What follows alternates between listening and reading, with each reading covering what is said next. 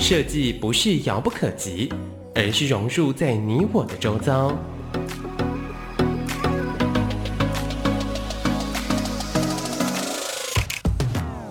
设计台湾，带您认识当代最具代表性的设计。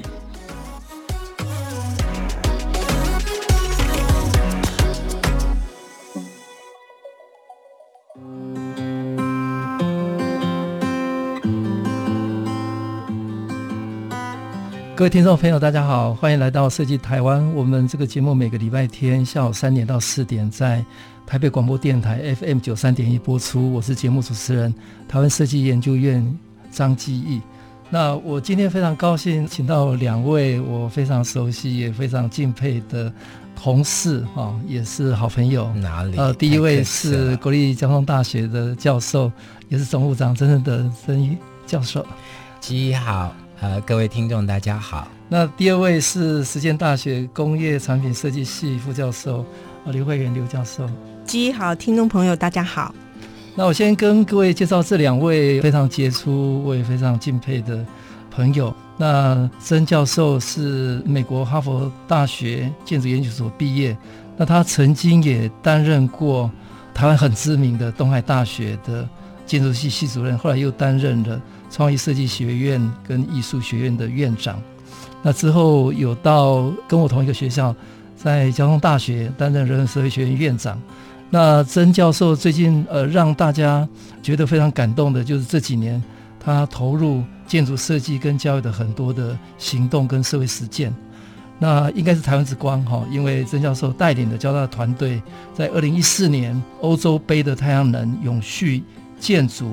得到的很多很多的大奖，那有一个大家都印象很深刻的兰花屋，那这个 project 荣获了那一年的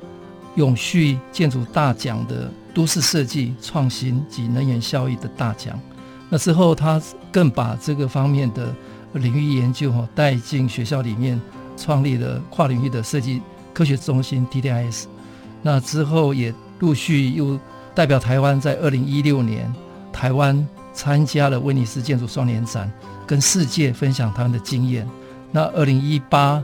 又再度参加中东的太阳能永续建筑大赛，也获得了创新的奖项。那曾老师、曾院长、曾总务长长期关注社会的服务哈。那目前有一个很重要的事情，我们呃大家一起在推动哈。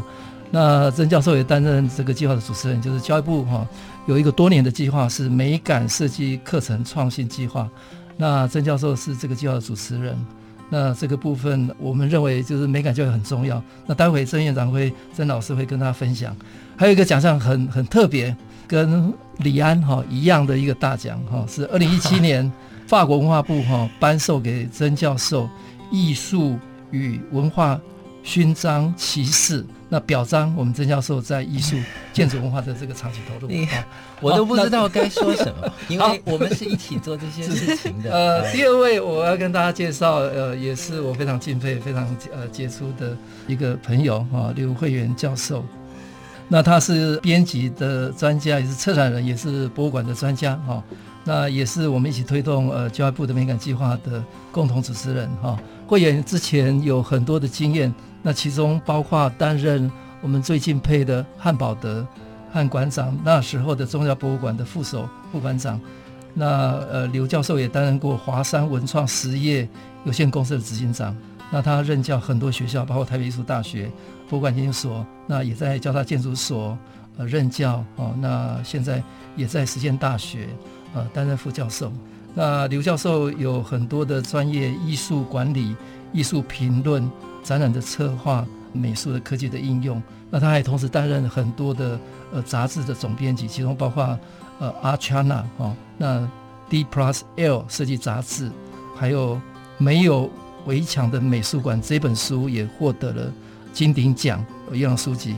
那还有公共电视，大家一起来逛博物馆系列。那二零零三年台湾博物馆文化坐标也有很多的奖项。那还有很多很多的著作哈，那没有围墙的美术馆啊，艺术教育等等等等。那今天这两位都是我平常很熟的朋友哈，也是我们一起打拼工作哈。那先请呃郑教授跟他聊聊聊哈，从小到大的这个过程当中，不管是生活、学习各种经验，你觉得印象很深刻，那影响你后来哈人生的这个发展，有没有一些比较特别的事情 跟大家分享一下？是是是，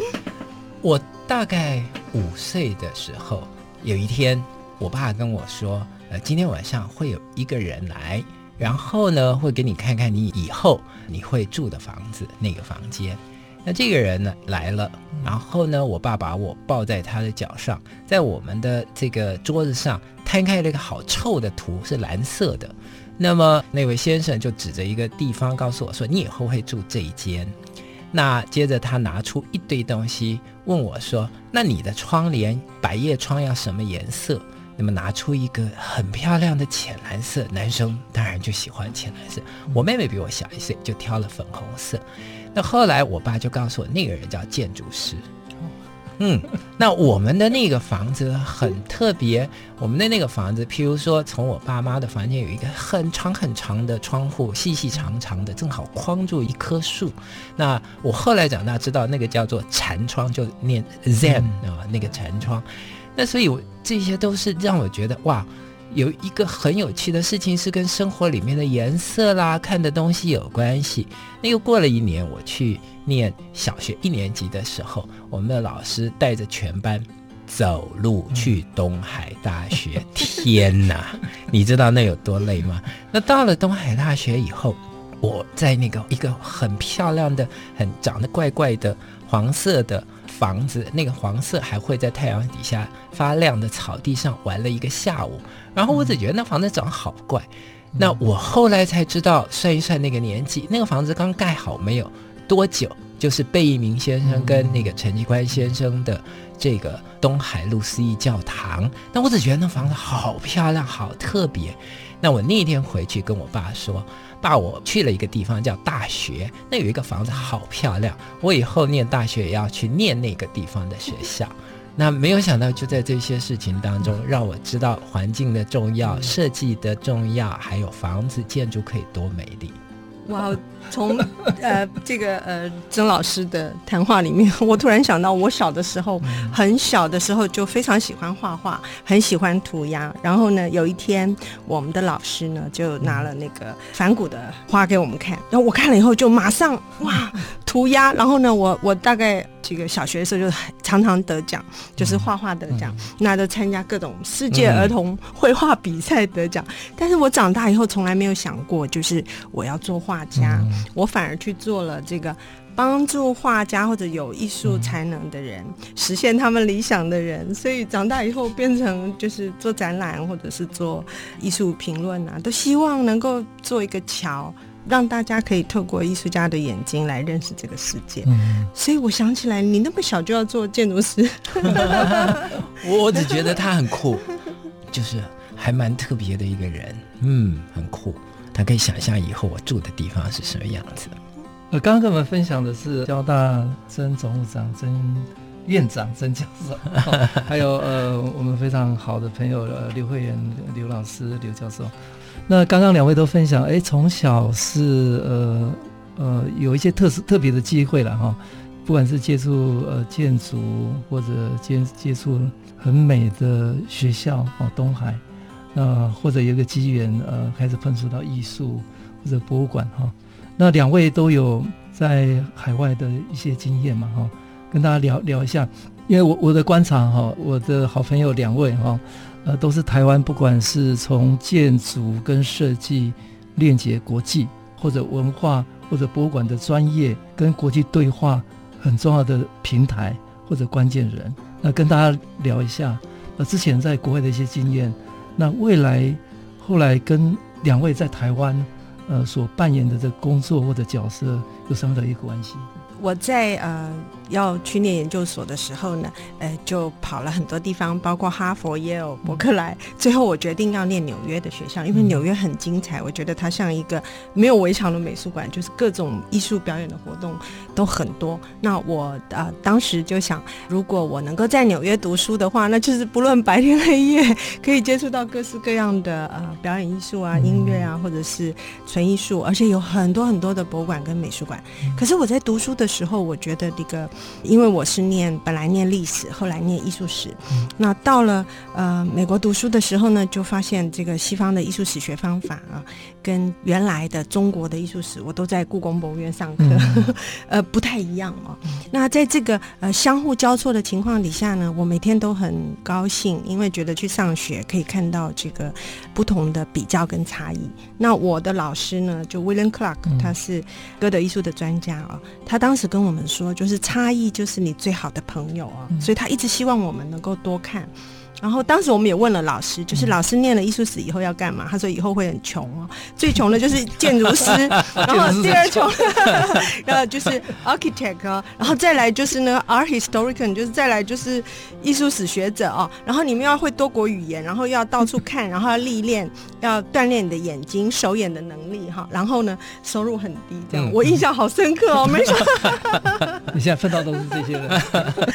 但是可以讲就是。读书的时候，嗯，没有想到那么多。但是我觉得这个经验，就是年轻的时候观察这个世界，以后呢，呃，反过来跟这个世界解释我们的观察所得，哈，其实对我后来做事有很大的帮助了。那应该听听看你们两位。对对对。刚刚提到一件事情，就是我从东海到交大，我也跟大家说一下，其实邀我到交大的就是张继义。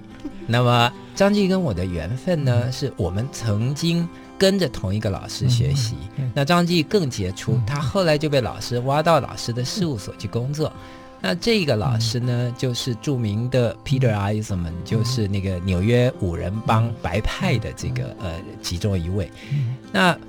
Peter 呃，其实记忆非常的清楚。他在这个呃做建筑以外，他对整个推动教育，而且是透过社会的这个编杂志，然后做设计，然后这个跟这个各种哲学的思考等等跨领域的产生非常多的跟建筑之间的连接。那我在看他评图谈事情的时候，那时候每每惊讶于这个人的知识这么的广博。然后看东西那么的准确跟锐利，所以无形当中呢，在除了学设计以外，就非常希望自己也可以有那么广博的知识。这个是对我非常重要，打开我的眼睛的人。那么在早一点大学的时候呢，我当时还不认识汉堡的汉先生，可是我注意到汉先生写了一多很有趣的文章，还包括在联合报写评论。谈当时的文化，那这也是另外一个让我非常敬佩的人。嗯、那么，所以无论是建筑设计，嗯、无论是在一九七零年代就谈文化古迹保存，嗯、那板桥林家花园、鹿港等等，所以呢，像这些事情开拓了我的视野，也让我非常羡慕他们。好，感谢两位刚刚跟我们分享，不只是学习的过程，那很重要就是两位现在有很多跟国际链接的。平台跟机会哦，那其实跟两位在国外的经验有息息相关。那下一段我再请两位分享，在台湾两位有很多很多很精彩的角色。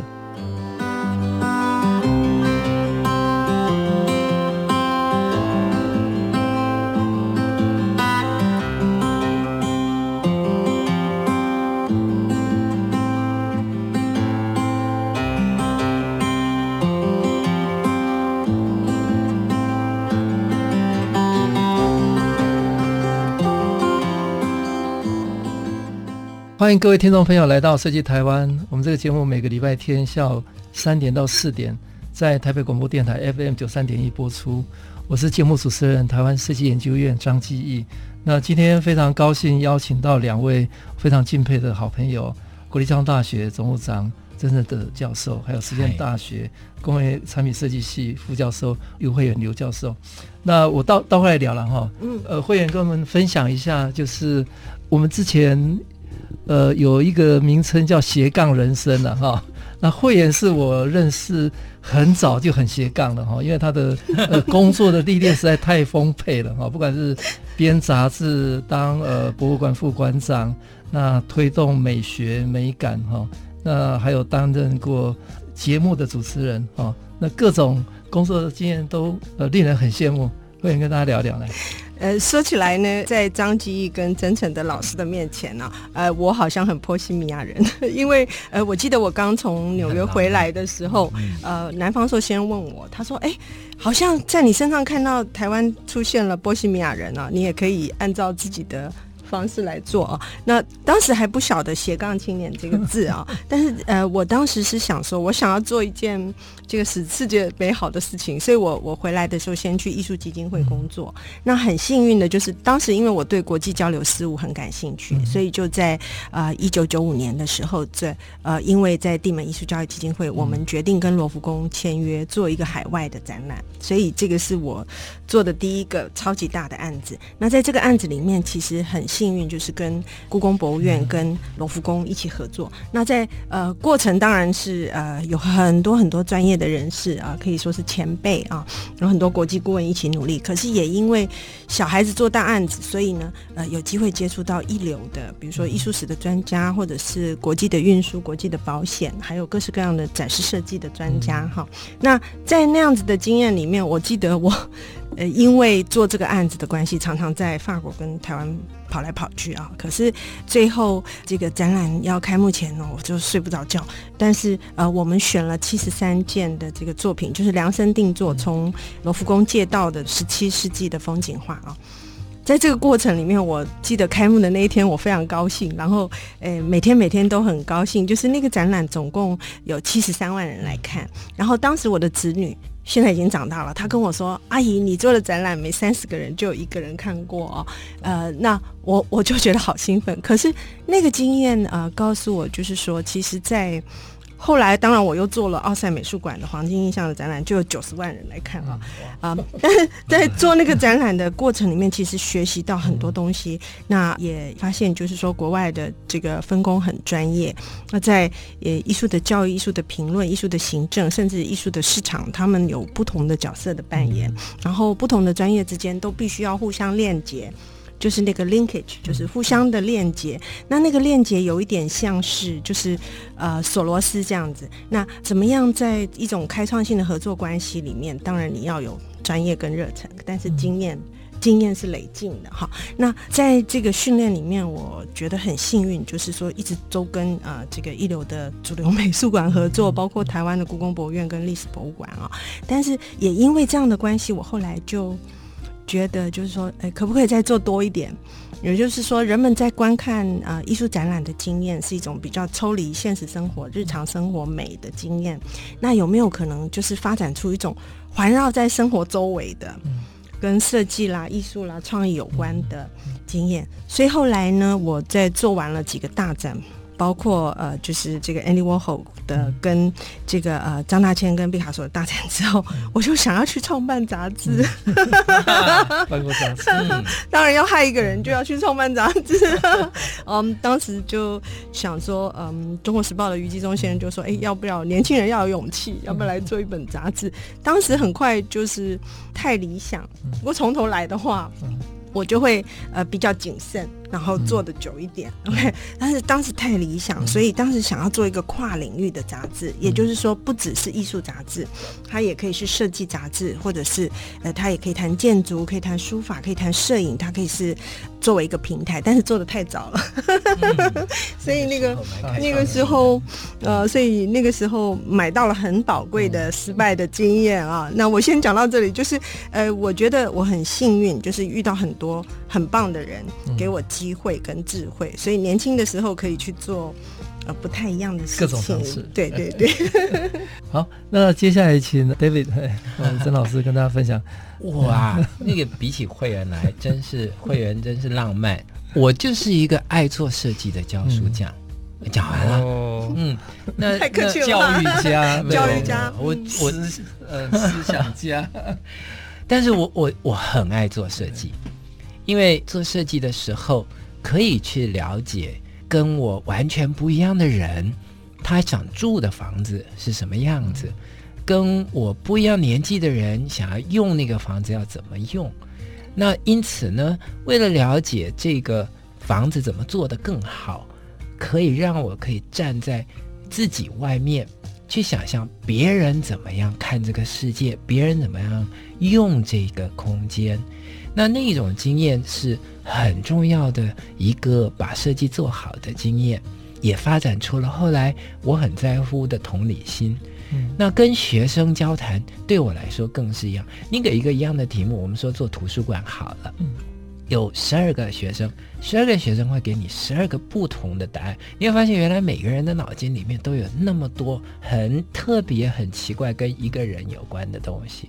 所以，那个做设计或者是教书，对于我来讲，最重要的是发现我自己身体以外，我自己的成长经验以外。不曾知道，或者是呃，如果只有自己的时候不会知道的事情，那个大概是使我觉得呃最有意思的地方。那这种想法也让我对有一些文化，或者是有一些这个语言。特别特别的好奇，那这也是为什么呃我们在出国的时候，脑筋的另外一边好像打开一样，看到了完全不一样的事情。这些不一样的事情让我们去想，他为什么会这样想事情，那是为什么会这样用？那因此在设计上面，像刚刚就是记忆跟我熟悉的这个 Peter 来说，他看建筑的方法就非常的特别。但是他住的地方跟他想建筑的做设计的方法又不一样，比如说，所以在这些过程里面，让我可以在不同的斜杠里面跳跃。也是我喜欢的，所以当我是一个爱做设计的教书匠，动手做设计，然后呃读书想事情，是我的斜杠的两边，然后在做这个过程当中，借由另外的人使用者也好，或者是你的学生看事情，让我觉得我自己很年轻，那这是我非常喜欢我工作的地方。嗯，谢谢两位分享。呃，接下来我们继续再聊一下，就是斜杠到跨域。那因为像曾老师是一个非常好的专业设计师，在他的专业上有得过很多的奖项。那他也是一个非常杰出的教育家哦，那也是一个社会议题的一个领航者啊、那怎么样在这个领域里面跟很多人合作，然后促成整个大的改变？对不对？跟大家聊一下吧。我很幸运的。无论是刚刚再一次提到的这个 Peter，有机会变成他的学生，去去看他怎么想事情，然后有机会跟着汉先生得到汉先生的赏识，呃，其实好像还是会员的介绍，对，对，来被他托付一个重要的任务，比如说这个美感教育等等，或者是在一起教书的时候遇到像张继义说，哎，过来一起来谈事情。我的意思是这样子。我不认为我很杰出，我认为我跟很杰出的人一起做事，使得我有机会去做很特别的事情。所以我觉得我很幸运啊！我不觉得我很杰出，但是我的旁边的人一起做事，所以我们这样一起做事的时候，我们就可以把一个事情做得很好。那我的这个 recipe，我的秘诀很简单，就是。跟很杰出的人一块共事，而且这些人呢也很愿意跟你一块共事，那个 teamwork，那个呃团队精神就可以把事情做好。那所以我在做所有的事情都好幸运。刚刚提到的这个兰花屋，我有非常好的同才，呃，同样的这个交大。建筑所以外，交大的这个整个学院里面，然后整个交大的这个师长的校长的支持，还有好年轻的学生，具有领导力，被我们发掘出来好等等的，所以我就是觉得在这样的过程当中，我很享受跟很优秀的人一块做事。好，接下来慧妍老师跟我们来聊一下，呃，因为我印象很深刻，当时候呃多年前在。宗教博物馆，你当副馆长嘛？哈，那那时候我的观察，大概你是文化艺术界最了解设计的人，因为在那个平台就邀了很多的设计师呃进场跟博物馆合作哦。那不止那个，后来你的很多工作都是跟呃文化人、博物馆人、设计人大家一起工作，跟大家聊一下。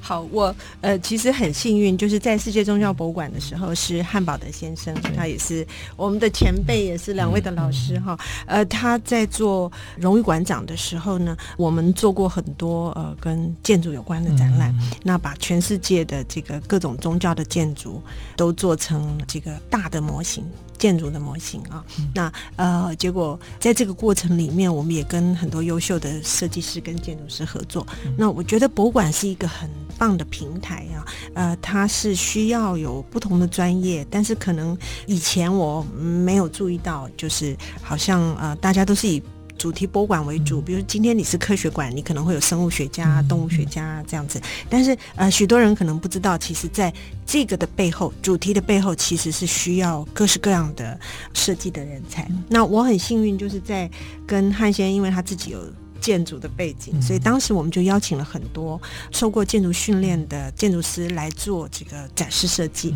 那包括我自己的老师，在纽约大学的老师，就是呃 Ralph Apfelbaum，他自己其实是 AA 的建筑师，但是他后来去开了这个 呃展示设计公司，所以他做了像犹太博物馆，还有很多大型的这个自然历史博物馆。所以在这个过程里面呢，我也渐渐的学习到，就是那个跟不同的呃创意跟企划跟设计专才的人合作的时候呢，呃，其实需要的很像去。北极或南极这样子的，呃，各种啊、呃，就是语言沟通的呃这个素养。那我我觉得这个是在艺术行政的工作上所训练的，因为艺术家的训练可能都是我要做毕卡索这样，我自己可以画一幅画。可是你们建筑师的训练可能知道很小就知道，你不可能自己盖房子吧，要业主吧，还有居住在其中的使用者吧。所以我自己觉得很幸运，就是可以认识很棒的建筑师、设计师，是因为。他让我们知道，就是呃，很多人走可以走得更远，一个人走可能可以走得很快，但很多人可以走得更远。这个事情，我觉得以博物馆作为一个就是平台的话，我我学习到很多。刚刚真正的跟刘慧远教授都跟我们分享非常多斜杠或者跨界合作的经验。那下一段我们再来针对很特别的案子跟大家来深聊。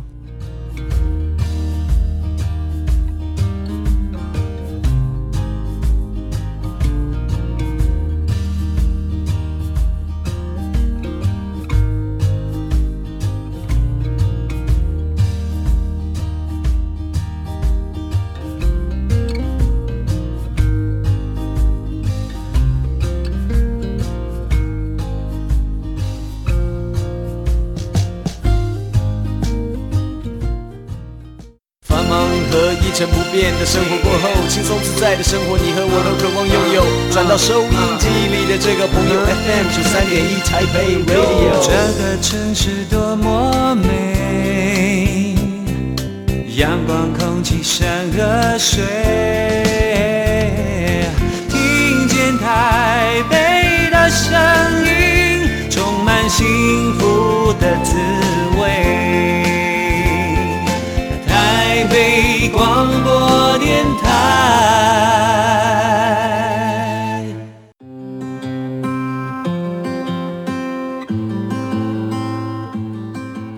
欢迎各位听众来到设计台湾。我们每个礼拜天下午三点到四点，在台北广播电台 FM 九三点一播出。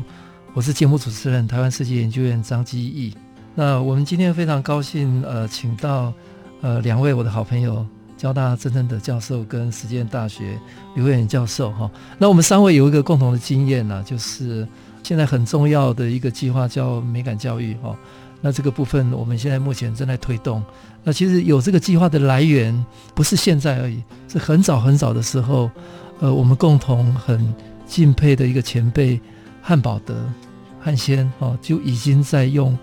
美感救国的概念，在台湾他希望能够推展。所以这个部分，我先请会员来跟大家聊一聊来。好，就是呃，谢谢基。我想提到我们三个人呃，其实有一块交集的地方，就是做生活美学在文化部，然后做美感教育在教育部，那都必须要感念一下，就是汉堡德先生哈。那呃，我在二零零三年开始，因为汉先生他讲艺术教育救国论，感动了很多台湾喜欢艺术还有在做艺术教育的老师们。那当时他其实就是希望，就是说把这个原来音乐美术这些纯艺术的领域再扩大一点，所以他就推这个艺术生活科。那一方面是从教育着手，其实他有一个很大的理想，就是希望从这个文化部来推生活美学。所以刚才基毅讲了，就是当时他就召集了一群人，然后在文化部，我们一直在希望透过各种环境、都市设计、建筑、器物各种方式来谈。其实呃，就是环绕着设计、生活发展，我们会遇到的各种。品味跟美学啊，那刚好两位都是我的师兄，OK，所以呢，我们就一起做了这个计划。但是后来呢，也很有意思的就是说，我们在。汉先生他的呃期望底下，又回到教育部去做这个美感的教育哈。那、嗯、其实这个计划呢，其实包括了好几个人，包括张基义、真诚的关正能教授，嗯、还有当时有这个林胜峰、林胜峰老师，还有阮伟明老师啊、嗯，黄建明老师，后来又增加了呃潘凡老师啊，还有姚正中老师啊。在这个过程里面，其实都呃这些老师都是呃很怎么讲，独树一格，而且是在这个各个领域里面的佼佼者，那当时在推的时候呢，一方面做出版，一方面做展览，因为我们都相信，就是美感是一个呃完整的经验呢，它不是只是视觉设计或者是平面设计而已，它是美感有感。所以后来在汉先生的带领之下，又到教育部去做这个美感计划，就回到教育体系来里面来，希望能够透过。创意企划或者是教材的开发，让更多的人一起来啊、呃、学美感。但是我始终相信汉先那个他自己就是一个文艺复兴人呐、啊。好、嗯，那我们都知道，就是所谓的文艺复兴人，其实就不只是一个艺术家、建筑师，他基本上是有一个社会关怀，而以那个为推力，他希望改变。这个社会，那我自己很幸运，就是呃可以参与这个美感计划，从二零零三年一直到现在哈。那现在应该是基义老师跟曾老师其实都在做，不管是校园的美感的改变，或者是在做这个呃往下扎根啊，国小、国中、高中的呃这个课程的改变，无非其实都是想谈，就是我们希望。未来的国民有想象力跟品味，嗯、不是吗？嗯、那实际的情形，我觉得也可以问问 David，、嗯、因为呃，真诚的老师、嗯、他现在是这个教育部美感计划的的总计划的主持人，对，嗯，是。那，David 跟大家聊一下，呃，因为这个平台我们早期是从文化部开始推动，是、哦、那时候叫做生活美学，对，是透过各地方的。生活美学馆来推是，那后来到教育部这个平台又更大是哦，全台湾有那么多学校，那从教育去推美感，这个是一个非常重要的工作。那这个计划的召集人就是我们真的的曾教授，来跟大家分享一下。我一定也要说，其实是一个团队啦。不过如果提汉先生的话，就回到汉先生写这个美感教育救国论，嗯，那也就是说，如果唯一的机会是。把我们的代工产业变成台湾可以在世界上举足轻重的话，设计一定要进入国家。所以美感教育救国以外，就是设计就是国力。简单的说就是这样子，在这个小国里面，所以它是一个有这个极度的这个呃呃前瞻性的这个领导者。那我们进入教育体系，同样的道理，也就是在为下一个未来的世代。来培养他们看世界、理解这个世界，并且在生活在一个美的环境里面的这种能力，然后来做这个关于美的这种开发。那刚刚提到一个字叫做文艺复兴人，这个文艺复兴人呢，就是一个这个呃跨领域的对这个呃世界都有通盘性的理解，又有一个特殊这个专业能力。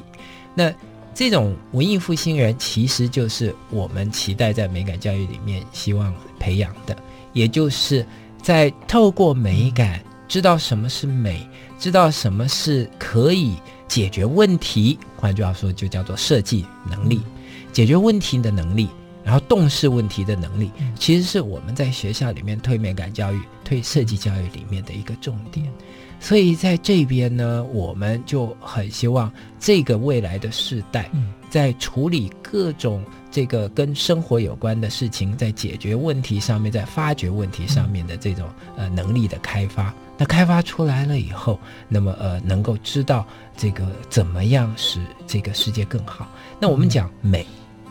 下一个字就是好，那美好美好就是做出来的东西要给下一个人使用，所以同样的道理，在中学端开发这个美感教育的时候，就是非常希望他们在青春期的时候，在乎自己的时候，在乎自己美不美的时候，也同时注意到自己跟世界的关系。那的确，我们在青春期的时候，一方面害怕自己跟别人太相同，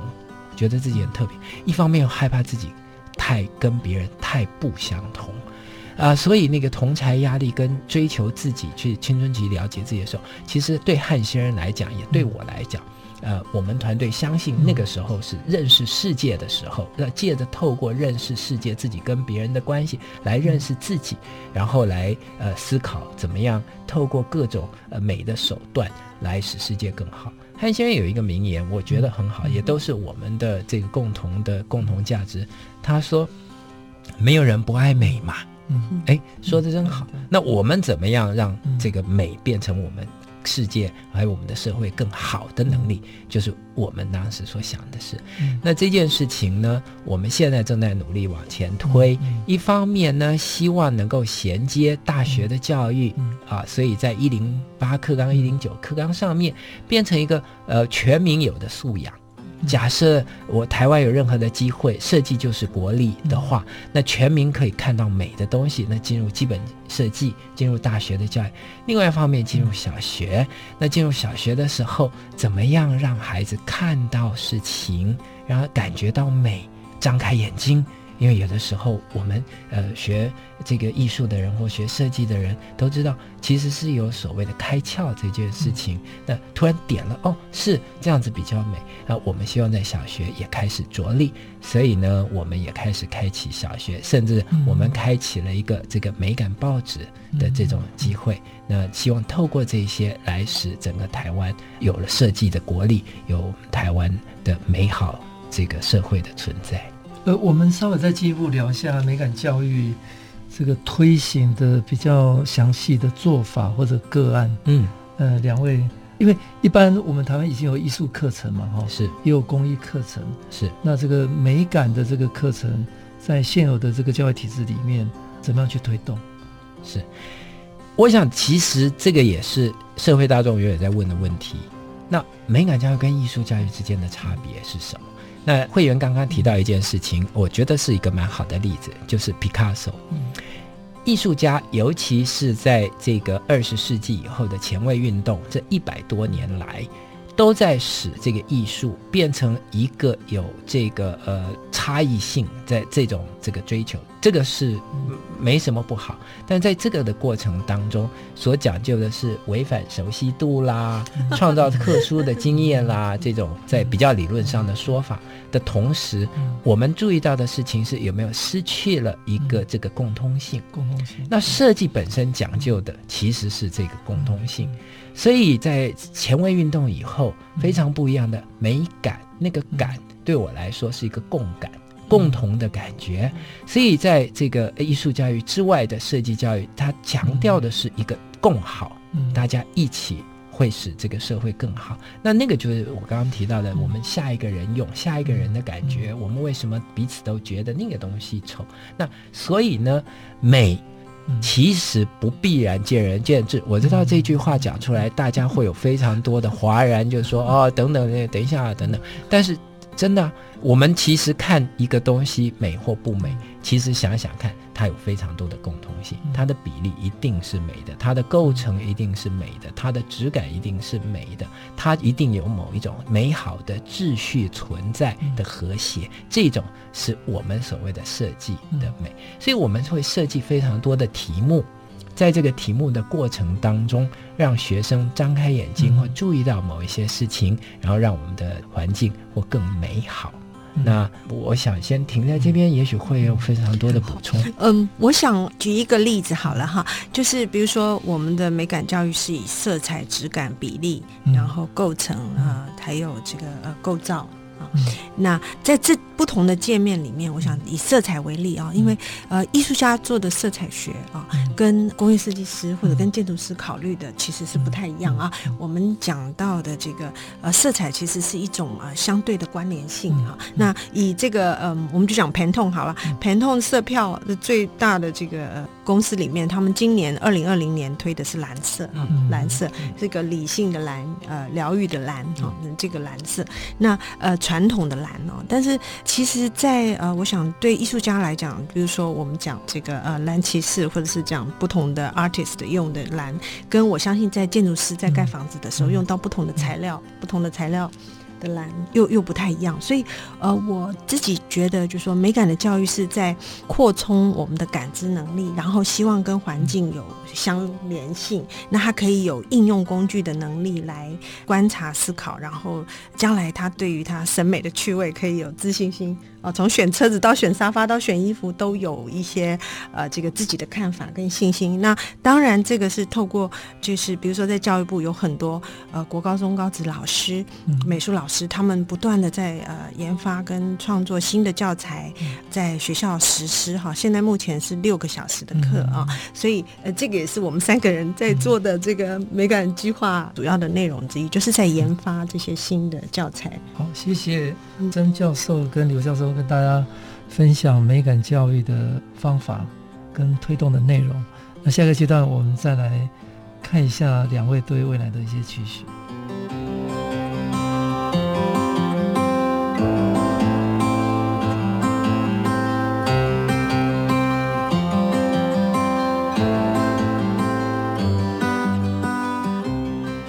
欢迎各位听众朋友来到设计台湾，每个礼拜天下午三点到四点。台北广播电台 FM 九三点一播出，我是节目主持人台湾设计研究院张基义。今天非常高兴邀请到交通大学曾教授、曾正德教授跟实验大学刘慧妍刘教授。那最后一段，我们来分享一下两位对未来的一些想象或者期待，不管是个人 或者针对我们的专业或者对台湾。是来，先请交大刘刘、哦、教授来，你先，呃，曾曾曾德曾教授来。那个，我还是回到我自己怎么看我自己，这样开始。我是一个喜欢做设计的教书匠。那呃，这样的意思是，你看设计在做出来以前，其实没有人知道是它长什么样子。嗯、然后他做了以后，是给别人使用，然后是在未来才会发生、才会做完的事情。那意思是这样子。我们在做教育，其实也一样。嗯、我们现在如果在教一个十二岁的孩子，那教会他以后，他到三十岁，那个已经又过了将近二十年、十八年。那那个世界改变的这么快，嗯、所以我遇到的最大的这个常常问自己的问题是在世界改变这么快的时候，你怎么教未来的小孩？那其实你没有办法教还没有发生的知识，嗯、你只能在这个世界里面让他具有一种洞视世界的能力。嗯、那这种洞视世界的能力是在生活里面每天一样发生的。那我们怎么样去感觉生活每每天要发生的事情，其实就是我们周遭环绕着发生的事情。那这些事情要被感觉到，就要透过呃这个一些记录的手段。嗯我们就是叫它新闻，嗯，所以呢，新闻就是每天在身体的周遭发生的事情，所以我们才会这个希望说，他们能够在世界变化的过程当中，能够停下来读一读新闻，嗯，啊，因为呢，再一次，整个教育系统在改变，有一些国家有无克刚计划，有一些国家则希望他们都会另外一种语言。透过阅读或者是了解语言的文法去了解，譬如说城市语言。嗯、那有一些国家呢，就是希望不要有作业，只做一个善事。那我呢，最希望大家停下来手边很急的东西，去读报纸。去感觉这个世界正在发生什么事情，对世界多了解一点。从这个组织的各式各样的事情上面，世界发生什么事情，然后呃，这个文化发生什么事情，那么为什么会有这个病毒的产生？比如说，那另外在这个体育界，奥运四年一次又会发生什么事情？诸如此类的编织起我们的世界。所以我。觉得一定得办一份报纸，就让它美美的。于是我有一个好团队的同志，都跟我的想法一样，所以我们就办了一个叫《安妮新闻》。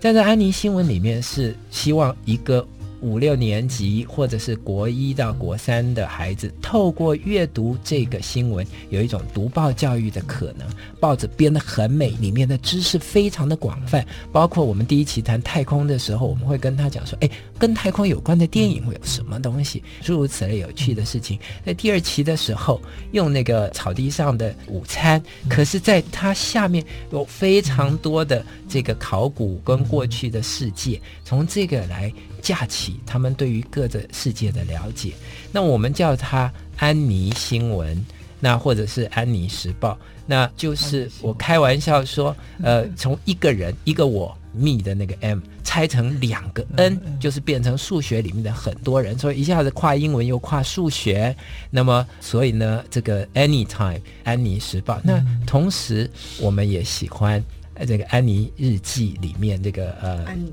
对的这个，还有这个猎物中的安妮，呃，清秀佳人里面的那个红发安妮，他们对世界充满好奇心，然后对世界充满了各种喜欢摸索的事，所以我们就希望透过这个报纸。把我们对美的看法传递出去，把这个世界收藏在一个报纸里面，让他们透过这个再去连接更多的事情。安妮新闻，安妮新闻，非常希望大家能够有机会去看看。那我们如果呃有机会，也希望能够呃送大家一些。另外一个是，则是希望把台湾带出去。所以刚刚的这个美感教育是对国内的孩子的。另外一个事情对我一直挂在心上的。就是如何把台湾带出去。可能大家会觉得，在这一次的疫情里面，台湾突然变成这个世界的焦点，因为我们做得很好。其实我也想让大家知道，我们这个台湾在世界上有很多的机会被看得到。那我喜欢说的事情就是，透过设计，再一次，设计就是国力。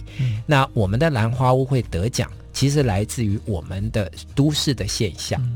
那我们的都市现象里面，如何的可以借由一个巧妙的设计的转变，使得我们的城市更美？我非常喜欢这种把台湾的设计能力带出去的。那前一阵子在哈佛，有人就说我们这种叫做这个 dirty realism，就是建立在一个现实上的非常的基础。曾院长呃，才刚刚在哈佛设计学院公开演讲。真的是台湾之光，但是他们为什么会邀我去谈台湾？就是他们在台湾里面看到太多的多元性的文化正在发生。那么，呃，这种透明的政府、多元的文化，我们众声喧哗的这种嘈杂的声音，但是在这嘈杂的对话当中，这个台湾的社会不断的在进步，它反映在。这个文化形式，什么叫文化形式？就叫建筑，嗯啊，它也反映在当然在我们的报纸上面。所以这个文化形式里面承载着这个台湾社会里面的特质。嗯、那所以呢，兰花屋得奖也是这样。我们去杜拜，把这个青年创意带进一个衰败的老城的这个当中去讲都市更新。嗯我们这些特殊的观点，是因为我们在一个极为紧密的社会里面，台湾这么紧密的社会，然后我们每一个人都要迅速的移动，然后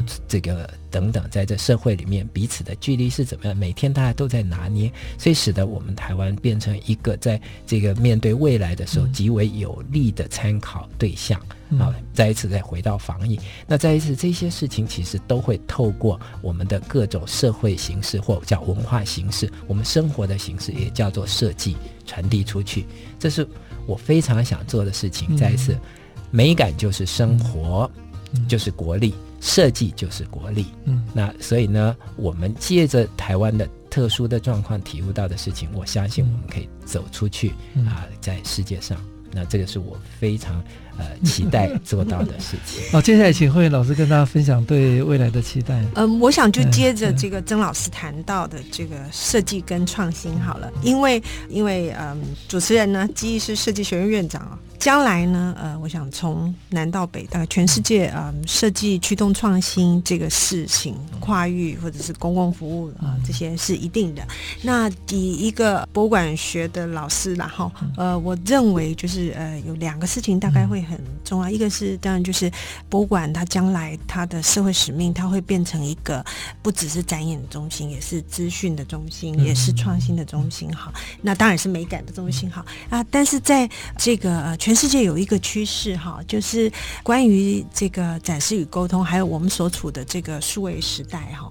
我们已经注意到，就是全世界不管是美国的国会图书馆，或者是纽约图书馆，或者是呃全世界的 museum，阿姆斯特丹的呃 Rijks Museum，或是华盛顿 DC 的这个 museum 啊，大家都在大量的释放他们以前的这个收藏的影像，而且是免费的啊。那这个趋势就是叫做 open culture，就是说大家从前都是。是把博物馆当成是呃为未来的子孙保留或保护我们的这个文化资产哈，可是现在的趋势是他们大量的释放出高解析度的或中高解析度的图像啊，那这个做法呢，可能每一次释放都可能，比如说芝加哥美术馆一下释放六十万件的这个作品，嗯，嗯，然后可能啊、呃、这个全世界都在做这样的事情，也就是说这个图像过去。这些图像取得不易嘛，哈，所以，呃，现在就是知识的平权，还有就是说，在未来有很多人可以应用这些图像，不只是在学习跟认知，在设计创新都会有很大的影响。所以我也觉得，就是在面对这个知识开放、知识平权的时代里面，台湾的博物馆也都在做这一类的。比如说以故宫为例啊，因为是他们的这个青年咨询委员，我们知道面对未来的时候，下一个世代或下下一个世代，对于博物馆的。我们讲物质文化哈，或非物质文明这个事情都会改变。然后现在我想台湾也有很多机构在推，最早的是图书馆，嗯，图书馆都有很多 documentary 啊，但是图书馆还是有点沉闷的。我们讲文献啊什么什么，那现在有很多线上的策展。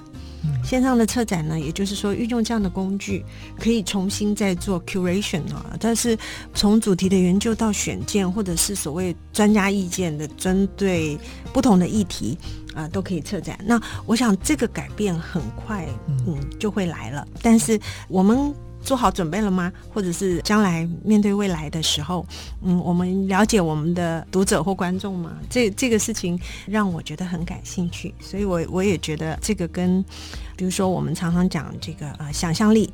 想象力是无远佛界啊，嗯，但是想象力怎么样转化成为可以与他人沟通的方式，这个事情有工具，工具会有意义，可能是数位化。但是在未来呢，呃，也会相反的。我们回来办报纸，嗯、就是说有一些科技会有逆旅，因为所谓人文的素养或美感的素养是从生活里面这个实际的接触的共感跟好感来的。所以我觉得博物馆呢，过去大家都开玩笑说博物馆就是退休的或死掉的东西才进入博物馆啊、哦。但是现在我们会看到，就是会有一些不一样的、重新的再设计、再应用啊，会改变我们的生活。我是这样期待的啦。哎，我我在进一步再问一下，两位对如果时间再倒回，嗯哦，一些年代，我们现在对现在年轻人，呃，两位有没有什么样的建议？如果两位在各方面都都已经呃 经验丰富，台湾台湾在一个非常特别的时空环境里面，对，那，对台湾的年轻一辈，对。说一下，呼应一下刚刚会员说的事情。呃，我们在这个时代，当网络一开放的时候，突然像是一个新的文艺复兴时代。当时的印刷术跟造纸术，那现在在这个 Internet 的时代，所有的东西是这个 Open Sources 的时候，是一个新的、完全共享的。那这种共享的这种。价值，我非常希望新一代的年轻人能够感觉到。那我特别感觉到一件事情，就是有些东西太方便了，在网络上面，他们不再出去旅行，他们失去了出去国外看不一样的文化、不一样的世界。这个是我对他们非常强烈的期许。OK，所以我是觉得你的视野有多大，世界都有多大。但是有一些能力，比如说像阅读啦，或者是思考的、批判性的能力，这些能力呢是要训练的。也就是说，当你面对 buffet 的时候，就是当你面对所有的知识还有所有的物件都是开放的时候呢，呃，你要怎么样重新组构？你自己的这个想法跟看法哈，就是这个能力还是需要具备的。真的，所以呃，是我希望年轻人可以把握这个时代，他们的时代，但是呃，有一些呃基本的能力跟素养，也许还是思考的。嗯，今天非常谢谢呃交通大学总务长曾生德曾教授，还有实践大学。刘慧远刘教授，两位都是我非常敬佩，在专业上的共同合作的伙伴，跟共同努力打拼的呃同事哈。谢谢张基院长的邀请，谢谢谢谢基毅的邀请。